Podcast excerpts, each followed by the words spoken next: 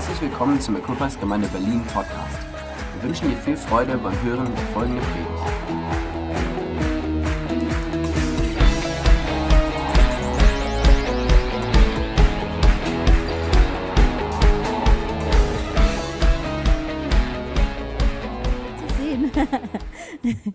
Und das einzige Problem war dann eigentlich, welche nehme ich überhaupt? Das Lied ist, äh, das, der Film ist so voller toller Szenen und, und Lieder. Ähm, so, jetzt habe ich die genommen, die sie auch in England genommen haben. Dann habe ich bei Jürgen so nachgefragt, bist du dir sicher? Zwei von den drei Filmausschnitten sind Badszenen, wo sie richtig trinken. Und das zeigen wir sonst nicht so in Kirchen. Äh, Mach mal. Und die Kirchen stehen noch, also hoffe ich, dass ihr das auch mitmacht.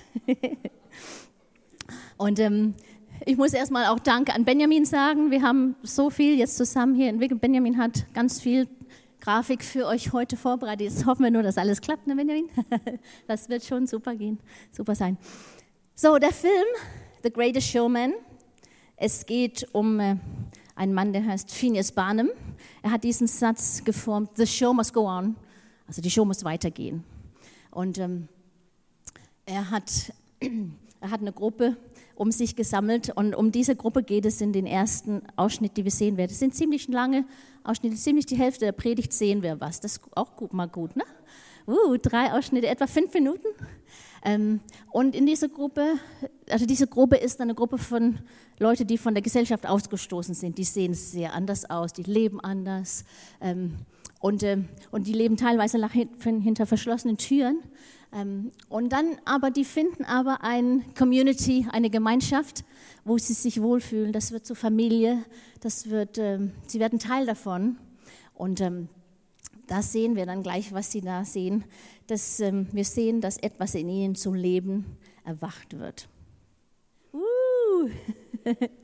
Darum geht es ja auch ins Königreich, oder? Das, was Jesus sagen wollte, als er hierher oder rüberbringen wollte, nicht nur sagen, zeigen wollte, dass es ums Leben geht. Johannes, 1. Johannes 5 lesen wir, wir können zusammen lesen. Vielleicht wollen wir zusammen laut lesen. Das ist das Zeugnis, das uns Gott das ewige Leben gegeben hat. Und dieses Leben ist in seinem Sohn. Wer den Sohn hat, der hat das Leben. Wer den Sohn Gottes nicht hat, der hat das Leben nicht. Und das ist der coole Unterschied zwischen Christentum und alle Religionen dieser Welt. Es ist kein Regelset, Set von Regeln, wie heißt es, Satz von Regeln, die wir so befolgen müssen, sondern es ist eine Beziehung, die wir entdecken dürfen und vertiefen dürfen. Wow. Johannes 10, 10 hat Jesus gesagt, ich bin gekommen, um euch Leben zu geben, in Überfluss, Leben in Überfluss. Wow. Und wenn wir uns mit Jesus verbinden, dann verbinden wir uns mit dem ewigen Leben. Er teilt uns, teilt es mit uns. Und auch hier zum Leben zu erwachen. Es ist auch die Einladung, so wie hier unsere Protagonisten oder Leuten da, die Gruppe, aus den Schatten rauszukommen, aus der Dunkelheit raus. Komm raus, komm ins Licht, komm zu Jesus. Ähm, auch wenn, so wie wir heute zusammen Gott angebetet haben, dann, dann ist doch oft so, dass etwas in uns erwacht, oder? Bestimmung. Ähm, manche sagen, haben so beschrieben, es ist fast, als ob ein Geigerzähler in uns drin ist so der Mist Radioaktivität. Aber wenn wir so zusammenkommen und spüren, hier ist Bestimmung, hier ist Gottes Wille für unser Leben, dann, dann zieht uns das an und wir wollen dabei sein. Die Gruppe hier, die entscheidet sich, sich zu zeigen. Ähm, und wenn wir damit anfangen, Gott zu vertrauen, dann, dann, dann, was soll man sagen, dann kriegen wir dieses neue Vertrauen in unser Leben, weil wir wissen, wir sind geliebt von unserem Schöpfer. Wir sind geliebt. Epheser 5 lesen wir auch. Wacht auf, du Schläfer, steh auf vom Tod, du und Christus, deine Sonne geht für dich auf. Es ging so schnell, aber habt ihr gesehen, da war ein Schläfer und Barnum hat sein Kissen so unter ihm weggerissen über seinem Kopf, er sollte aufwachen. Und, ähm, und äh, hier, wir können manchmal, also Jesus hat Lazarus aus dem Tod gerufen. Er sagt, steh auf, komm Lazarus. So weit hinein ging seine Stimme. Und wir können manchmal tot sein oder wie tot sein in unserer Übertretung, in das, was wir so im Leben falsch machen. Manchmal hat das Leben so eine Art, ähm, uns kaputt zu machen, oder? Gottes Bild in uns zu zerstören. Ähm, aber Gott möchte, dass wir maximales Leben haben, nicht nur Überleben, oder? Und wir sollen unter Gottes Segen leben. So, das war die, der erste Punkt. Erwacht zum Leben, come alive, erwacht zum Leben. Jetzt kommt eine Szene, eine, jetzt wisst ihr, jetzt kommen zwei Barszenen und da jetzt Barnum, er spricht mit einem jungen Mann, der so alles hat, hat alle Reichtümer, die man sich nur wünschen kann und ihm geht es super gut. Aber erfüllt, er ist nicht erfüllt im Leben. Und jetzt sehen wir ihr Gespräch. So hört gut zu den Texten hin mit. ja. oh, cool. Ja, wir sind aber nicht, wir sind nicht äh, überbezahlte Auszubildende, wir sind nur Auszubildende. mein Gott, Jünger, ne? Bequemlichkeit, der Feind des Fortschritts. Aber Zac Efron hier in, in seiner Rolle spielt er reich und so, aber so unzufrieden im Leben. Psychologen sagen, wir brauchen zwei Dinge. Die sagen bestimmt viele andere, aber diese zwei Dinge brauchen wir auch.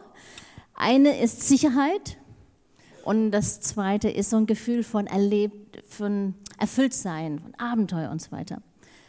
Und die zwei Sachen, die kämpfen manchmal gegeneinander. Sicherheit und Abenteuer, hm, das geht nicht immer so gut zusammen. Ähm, und manchmal, manche sagen, wir machen typische Lebensfehler da drin, dass wir, wir suchen Sicherheit in Dingen und Abenteuer in Beziehungen. Aber dass Gott möchte, dass wir Sicherheit in Beziehungen haben. Erst mit ihm natürlich und dann Ruhe in unserer Beziehung, in unserem Rum und dann Abenteuer in Dingen. Das ist, das ist, das fand ich cool. Kann man drüber nachdenken, finde ich, über diesen Satz. Oft investieren wir uns unsere Zeit und Energie in die verkehrten Dinge und das hat dieser Mann getan, äh, Carlyle heißt er im Film, und das war nicht zufriedenstellend. Ähm, mit Jesus können wir allerdings nicht verhandeln, so wie hier. Ähm, wir sind und bleiben Jünger, ähm, aber es ist eine Einladung, auf die andere Seite rüberzukommen. Komm rüber, hier auf diese Seite. Wir sehen auch in der Bibel, wie Jesus seine Jünger berufen hat.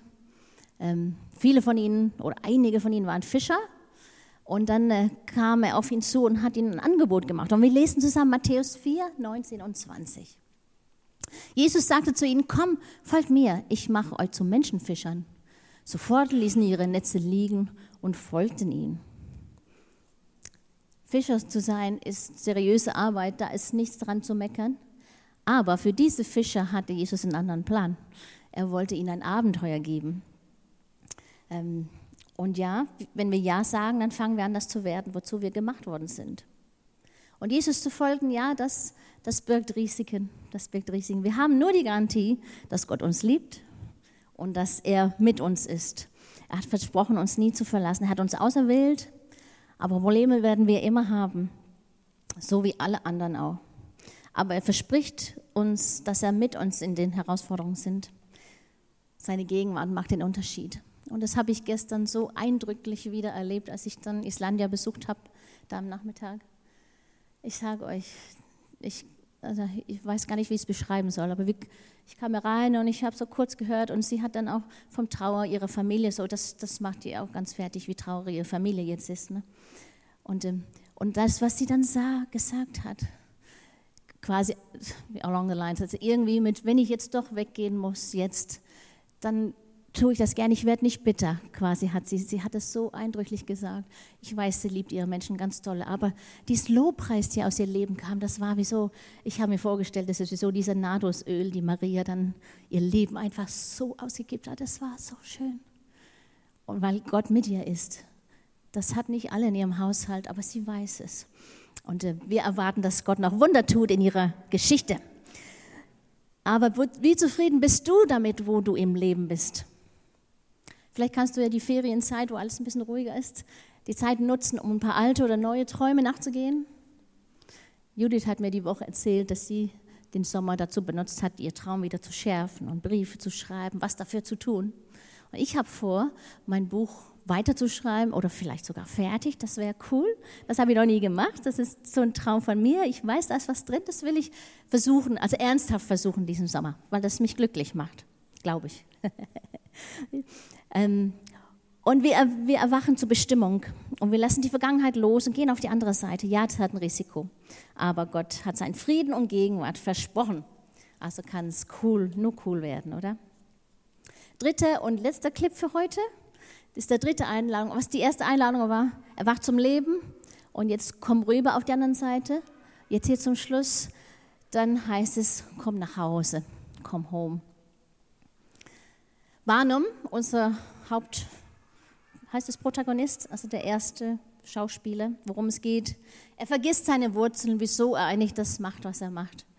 Er vergisst seine Familie und alles geht schief, was nur schief gehen kann. Er geht bankrott, pleite. Sein Theater, das brennt bis zur Restlosigkeit nieder und er hat seine Familie nicht mehr. Und jetzt trinkt er dann wieder, um das jetzt zu vergessen, wie schlimm das alles ist. Und ähm, dann kommen seine Freunde um ihn und erinnern ihn und erinnern ihn daran, worum es alles ging. ja, ja. Oh. Wir machen alle Fehler.